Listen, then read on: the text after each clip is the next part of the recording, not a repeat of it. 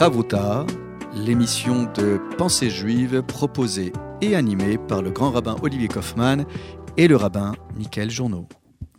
Bonjour chers auditrices et auditeurs de RCJ, bonjour Michael. Bonjour Olivier. Nous voici de retour pour une page de Chavruta, page d'études en binôme, dans l'esprit de contradiction qui est si cher euh, aux sages d'Israël, sur un texte biblique. Nous nous étions quittés la dernière fois sur euh, la fin euh, du texte qui évoquait les eaux amères de la ville de Mara et nous étions sur cette conclusion de guérison, de santé des enfants d'Israël et une préparation pour les enfants d'Israël d'un avant-goût euh, d'éternité à travers l'étude, à travers la rectitude, la droiture et tout ce qui fait et tout ce qui donne un sens à la vie euh, sur terre. Voilà, nous étions quittés sur, sur ce point et c'était la fin du chapitre 15 du livre de Shemot, du livre de l'Exode, toujours la section biblique Béchalar. Alors, nous allons euh, aboutir au chapitre 16. Alors, on va euh, passer très rapidement sur les versets qui relatent une nouvelle révolte. Décidément, les enfants d'Israël passent son temps à se plaindre. Le peuple d'Israël avait soif et maintenant il a faim. Il a faim. Ce qui montre, aussi l'intelligence exceptionnelle de ce peuple d'Israël. C'est-à-dire que tous les miracles, toutes les plaies que Dieu a fait abattre sur l'Égypte et l'ensemble des, des miracles dont ont bénéficié les enfants d'Israël n'ont pas suffi à donner une foi euh, fondamentaliste aux enfants d'Israël. Et ça, c'est intéressant. Ça montre un peuple libre, un peuple qui est bien évidemment reconnaissant. C'est, inscrit dans, les termes de Yehudi. C'est celui qui est modé, celui qui remercie Dieu, mais aussi celui qui, euh, qui parfois peut euh, se rebeller dans le sens non péjoratif euh, du terme, même à l'égard de Dieu. Ça fait partie du jeu du croyant et de la croyance juive. Oui, c'est ce que nous avions évoqué lorsque nous avions parlé de ton livre. À propos de la négociation avec Dieu, que la prière, ce n'est pas un rituel, mais c'est la possibilité pour chacun d'entre nous d'exprimer notre désaccord avec Dieu. Tout à fait. Et la prière, l'homme parle à Dieu, et Dieu parle aux hommes par le biais, par le truchement de l'étude de la Torah. en ouvrant les textes fondamentaux, les textes sacrés, eh bien, Kadosh Baruch le Saint béni soit-il, parle à chacun d'entre nous. Donc il est faux de dire que plus personne parle à Dieu ou que Dieu ne parle à personne. Dieu continue à nous parler et nous continuons à parler avec Dieu. Alors ce fameux pain euh, demandé par les enfants d'Israël, eh bien, euh, va s'incarner euh, de manière très singulière dans une sorte d'aliment céleste. Et c'est ce que relate le verset 4, lecture en hébreu. Hashem el Moshe, tir lachem lechem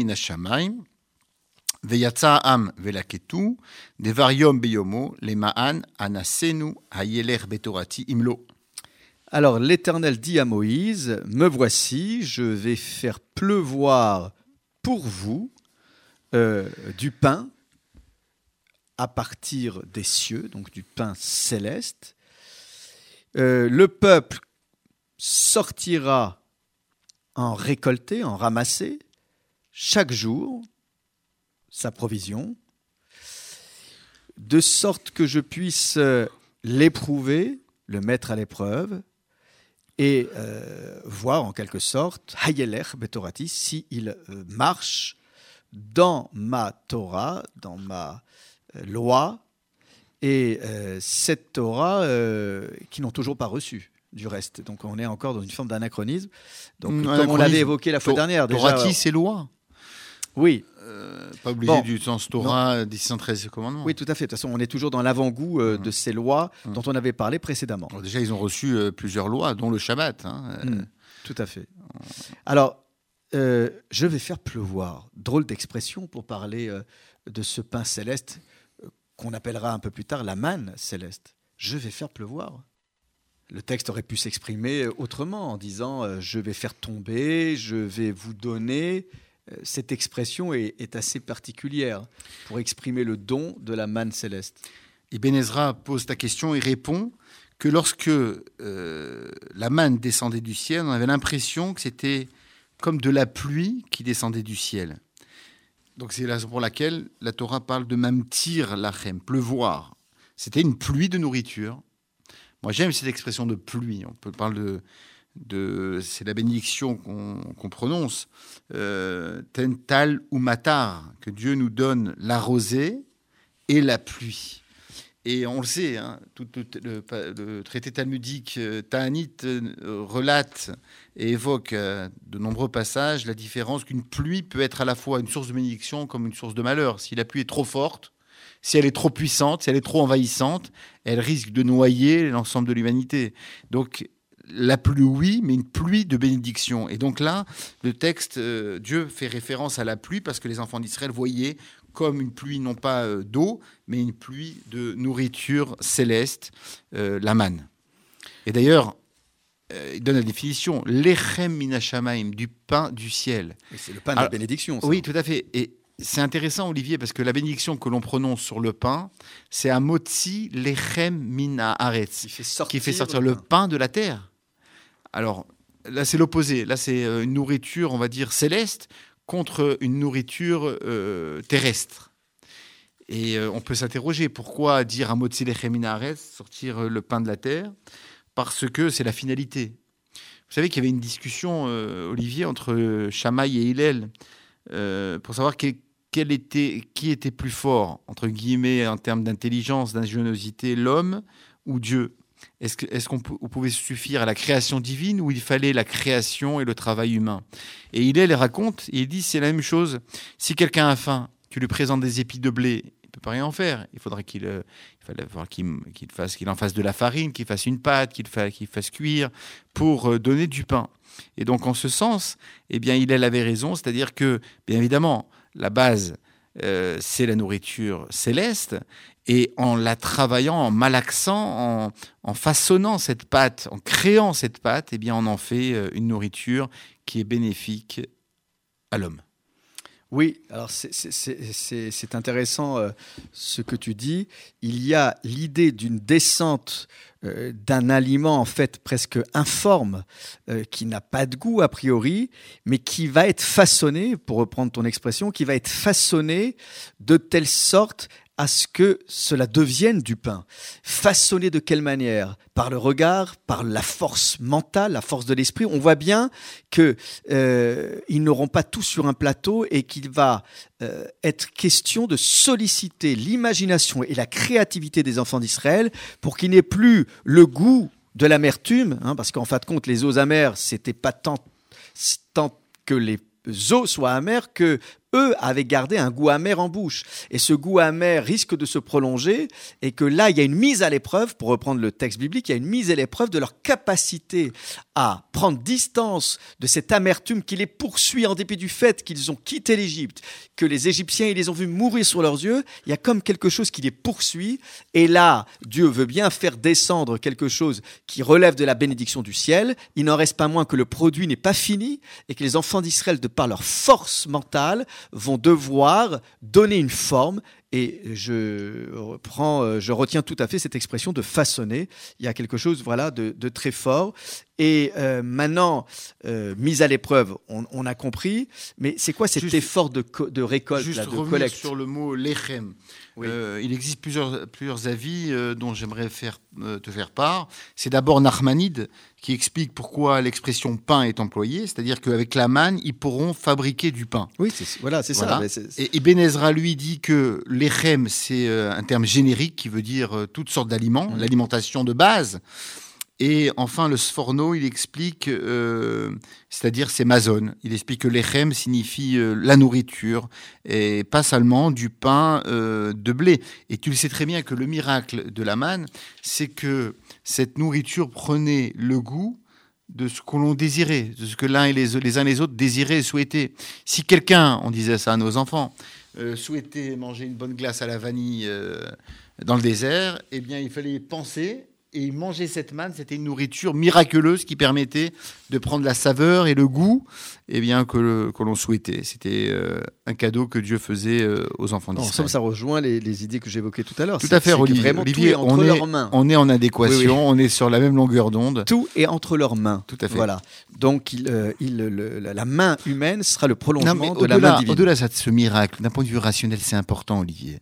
C'est très important, en particulier pour nos jeunes qui pensent accéder à la réussite d'un claquement, de doigts. Mm. C'est-à-dire que euh, tout dépend aussi de notre psychologie, de notre humeur, de l'ambiance, du tempérament, des, bonnes ondes qu'on veut mettre. Mais quand bien même on est en train de manger, il faut que ce, il faut, il faut prendre le temps, d'accord, d'apprécier les choses. Et en cette période de confinement, tout tout ce qu'on nous, nous, a enlevé pour des raisons et des règles strictes sanitaires qui, sont, euh, qui reposent bien évidemment sur le bon sens, mais aussi sur euh, la science et euh, sur, pour éviter la propagation de la maladie, c'est aussi nous faire prendre conscience que nos gestes anodins, nos us et coutumes, nos habitudes d'aller au restaurant, de pouvoir vivre complètement normalement, de serrer la main à notre prochain, de lui faire la bise, etc., eh bien, maintenant prennent tout leur sens parce que tout cela nous manque et on aimerait très rapidement retrouver notre vie d'antan, notre vie d'avant. Et malgré cela, à l'époque, on se plaignait énormément.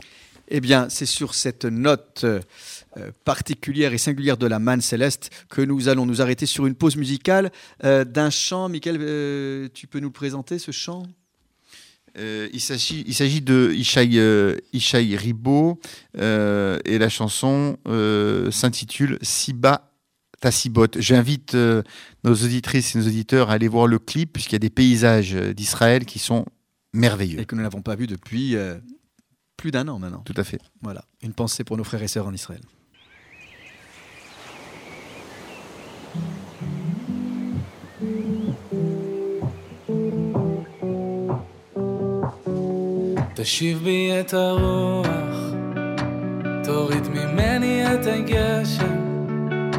היה לי ים זמן לנוח התרגלתי קצת בעצם ובמרחב הפתוח רואים באופק את השמש. אין ספק אני בטוח בסוף עוד תתבהר הדרך פתח לנו שערי אמונה, שערי הבנה שאין לנו מלך, אלא אתה, סיבת הסיבות, עילת העילות, נורא תהילות, ורק לך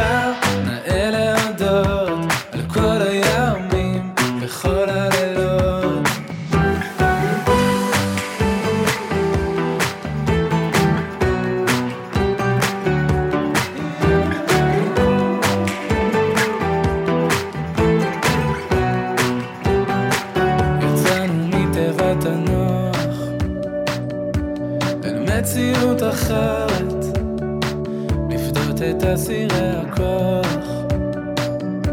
ולחודי הרשת גם לקבל את השחור לבן. עם כל צבעי הקשת משנה פרק ג' חביב אדם שנברא בצלם רק פתח לנו שערי הכלה, שערי התחלה אין לנו מלך, אלא אתה, סיבת הסיבות, עילת העילות, נורא תהילות,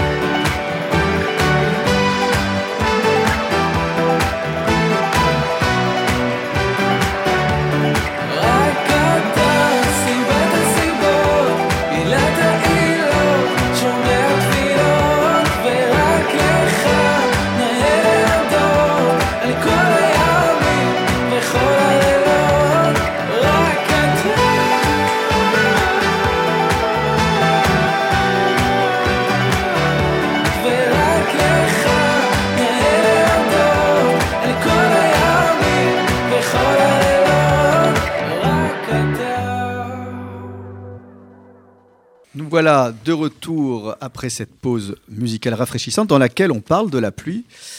Euh, alors, si nous voudrions euh, conclure euh, sur ce verset, mon cher Michael, il y a cette idée, encore une fois, de mise à l'épreuve. Tout à fait, Et, d'aller dans la Torah. Donc le, mot Torah, décidément, il, il revient déjà à maintes reprises, puisque on avait déjà un avant-goût de cette Torah dans les précédentes émissions où on, euh, parlait d'écouter la voix de Dieu et de faire ses mitzvahs. On s'est toujours posé les questions. C'est-à-dire que c'est un voyage, la traversée du désert. D'ailleurs, c'est devenu, c'est tombé dans l'expression française, c'est une expression de traversée du désert. Il y a un rôle pédagogique, un rôle spirituel, un rôle religieux et initiatique que Dieu euh, essaye d'inculquer aux enfants d'Israël. C'est-à-dire qu'effectivement, il aurait pu leur dresser euh, la table dans, le désert, préparer la nourriture, préparer l'eau, euh, éviter, c'est ce qui s'est passé, c'est passé grâce à, par l'entremise des nuées de gloire et des nuées de protection. Mais Dieu éduque l'homme à faire en sorte que celui-ci demande et exprime les choses par la prière, par la demande, avec une parole apaisée, une parole sincère, édificatrice. Très bien, mon cher Michael. Alors, euh, Michael, euh, nous sommes à quelques jours de la fête de Pâques, de Pessah, et euh, nous parlions de la manne céleste, du pain de la bénédiction. Mais la matzah, le pain azim, est aussi appelé le pain de la foi, le pain de la guérison, le pain de la lumière. Et le paradoxe, c'est qu'on l'appelle aussi le pain de la misère, le pain du pauvre. Et, ce pain révèle tout, tout à la fois, et, c'est le pain aussi de, de la libération. dans l'ouvrage euh, intitulé L'apport du judaïsme à l'humanité, euh, réflexion au jour le jour d'un rabbin, dont nous avions parlé la dernière fois, que tu as euh, édité, et qui est un ensemble de réflexions sur toutes sortes de thématiques, nous amenant à chaque fois à réfléchir sur la vocation universelle du judaïsme. Il y a un, passage sur Pessah où la liberté guidant les peuples. Et ce qui est intéressant dans ce que tu évoques, tu rappelles ce célèbre midrash, lorsque la mer des gens s'est ouverte, toutes les mers du monde se sont ouvertes comme pour dire, et je te cite, la liberté offerte à Israël l'était également pour les autres peuples. Donc il y a Pessah, on a toujours appris que c'était la fête de l'émancipation du peuple juif, et là, tu nous ouvres une porte, ou plutôt une fenêtre, pour nous expliquer qu'en fait, c'est un message de liberté pour tous les peuples. Tout à fait. D'ailleurs, euh, tu le sais, euh, les Noirs euh, aux États-Unis euh, chantaient, les, livres de, de l'Exode et de la sortie d'Égypte. C'est-à-dire qu'ils espéraient un jour pouvoir euh, briser les chaînes de l'esclavage et de la servitude. Et, euh, c'est ce que j'explique effectivement dans, dans ce texte, c'est que la liberté d'Israël, la notion de liberté, c'était une révolution en tant que telle. Vous savez que l'esclavage, par les plus grands penseurs grecs comme Platon ou Aristote, les esclaves étaient considérés comme des machines dont le maître avait un droit de vie ou de mort et que l'esclave ne réfléchissait pas, ne pensait pas, ne devait pas s'exprimer. Et la Torah a, fait irruption dans le monde des idées, mais aussi et, a diffusé cette, cette notion de liberté, une liberté retrouvée. Un peuple réduit à l'état d'esclavage euh, sur un laps de temps assez long, 210 ans, eh bien, il va faire l'expérience de la liberté. Et effectivement, Israël et la Torah a apporté ces grandes valeurs à l'humanité, c'est-à-dire que rien n'est euh, euh, figé, rien n'est euh, enraciné pour l'éternité, mais qu'au contraire, c'est un appel à, la liberté. Et ce fameux Midrash, est, je le trouve exceptionnel, puisque le Midrash nous raconte que lorsque les enfants d'Israël, eh bien, Dieu leur a fait bénéficier de l'ouverture, de la déchirure de la mer, à ce moment-là, eh bien, c'était un événement avant l'ère d'Internet, un événement international. C'est un événement dont l'ensemble du monde avait euh, entendu parler de cette liberté, que quelqu'un qui était privé de liberté pouvait recouvrir sa liberté et apporter des grandes idées à l'ensemble de l'humanité. Alors, dans ton ouvrage, tu soulignes donc le caractère original et singulier de, cette liberté, en allant jusqu'à dire que la, ce qui fait sa singularité dans ce mouvement de libération, c'est que c'est un mouvement euh, dès l'Égypte vers une terre où les hommes pourront vivre dans leur dignité d'homme. Donc il y a déjà, euh, avant même de sortir d'Égypte, déjà, euh, de manière sous-jacente, l'idée d'amener de, d'amener les enfants d'Israël en terre d'Israël. Donc c'est cette finalité-là. Tout à fait. Donc, et, ce qu'on disait tout à l'heure par rapport à la main de Céleste dans les révoltes, où les enfants d'Israël, à quoi bon être libérés si c'est pour mourir dans le désert En fin de compte, ils sont un peu de mauvaise foi parce que Dieu, déjà en Égypte, parlait à Moïse de la terre d'Israël promise à nos ancêtres. Donc la finalité de la liberté, c'est pas juste euh, d'être libéré de l'oppresseur, mais c'est d'aller vers une terre où on pourra mettre euh, en avant la dignité euh, de l'humain. En passant, recevoir la Torah. Dans le désert. Dans le désert. Et pas en Israël. Tout à fait. C'est-à-dire que pour pouvoir accéder à la, véritable liberté en tant que nation, en tant que peuple, en tant qu'individu, en tant que communauté et famille, il fallait au préalable recevoir la Torah d'Israël, c'est-à-dire euh, des devoirs et des droits. Alors c'est intéressant parce que dans la préface euh, de ton ouvrage, euh, qui a été rédigé par Georges Haddad, qui euh, fut euh, jusqu'à il y a quelques mois président de l'université Paris 1 Panthéon-Sorbonne, ancien président de la conférence des présidents d'université. Euh, Georges Hadard, lui, a retenu dans ce chemin original, au fil de tes textes, encore une fois cette idée d'universalité de la Torah et l'humanisme que le livre sacré porte en lui. Je le cite. Et, ce qui est intéressant, c'est que lui, qui est un universitaire, a bien compris à travers ton ouvrage que la Torah dit l'humain dans sa complexité et sa totale vérité, ainsi que dans sa relation particulière à son créateur et à l'héritage qu'il lui lègue. Et c'est là où je voulais en arriver. C'est que dans, ton, dans ta réflexion sur Pessar, tu opposes euh, étonnamment le Dieu créateur du monde et le Dieu libérateur. Et pourtant, dans le qui touche du vendredi on souligne les deux. Zecher le Bereshit, Zecher le Mitzrayim, en souvenir de la sortie d'Égypte et en souvenir de la création du monde. Alors qu'est-ce qu'on doit retenir au bout du compte? Les deux. Les deux. C'est-à-dire que vous savez, les, grands, les grands penseurs grecs pensaient aussi à une force, euh, euh, la force motrice du monde. Euh, on ne l'appelait pas Dieu, mais qu'il y ait une source de créateur, mais qu'il y ait un Dieu libérateur. C'est ce que Maïmonide, dans son Guide des égarés, l'oppose, entre guillemets, à, Aristote pour qui Maïmonide avait un profond respect. Il disait qu'il avait atteint un degré de la sagesse qui était très proche de la prophétie, en parlant d'Aristote. Maïmonide disait cela, mais il disait, il y a une différence entre nous deux. C'est que tous les deux, nous croyons en une force supérieure. Moi, je l'appelle Dieu, Dieu universel, Elohim. Euh, mais il y a aussi le Dieu libérateur.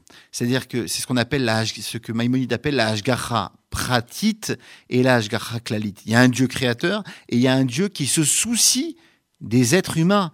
Il y a un service après-vente. Donc en, Dieu, ne, se lave pas les mains après la création. En somme, il s'agirait d'un Dieu créateur qui ne refuserait pas d'intervenir dans les affaires humaines. Tout à fait. Ouais. Et pourtant, on a l'impression parfois que ce Dieu euh, qui est censé être interventionniste, parfois se rétracte.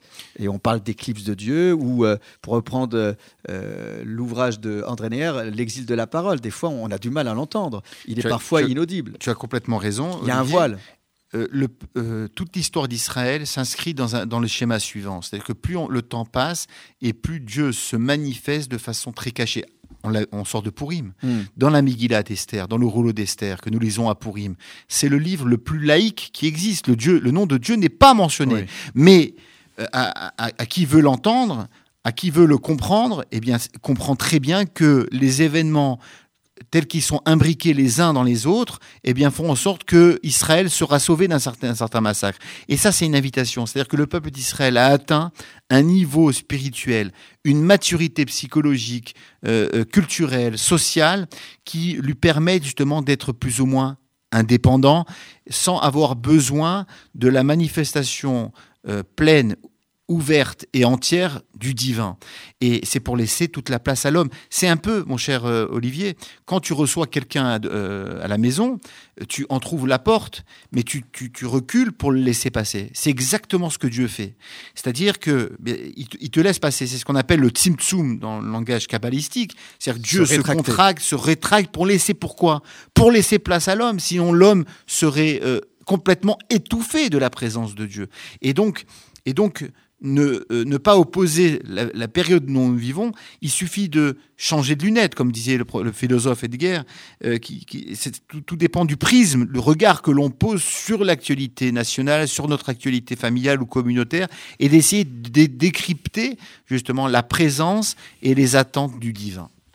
Donc, en somme, à quelques jours de Pessah, le message de liberté euh, pour la communauté juive et pour la communauté nationale en ce temps de pandémie où nous sommes encore avec toutes sortes de restrictions sanitaires, c'est que euh, tout est possible à condition de préserver euh, le statut euh, de chaque être humain, au peuple leur statut de peuple, c'est-à-dire une terre, la dignité, la liberté. Et ce message de la sortie d'Égypte s'adresse donc à chacun d'entre nous, quelle que soit notre religion, un message permanent et sans cesse renouvelé. Merci à chacun de nos auditeurs et auditrices. Bonne fête de Pessard.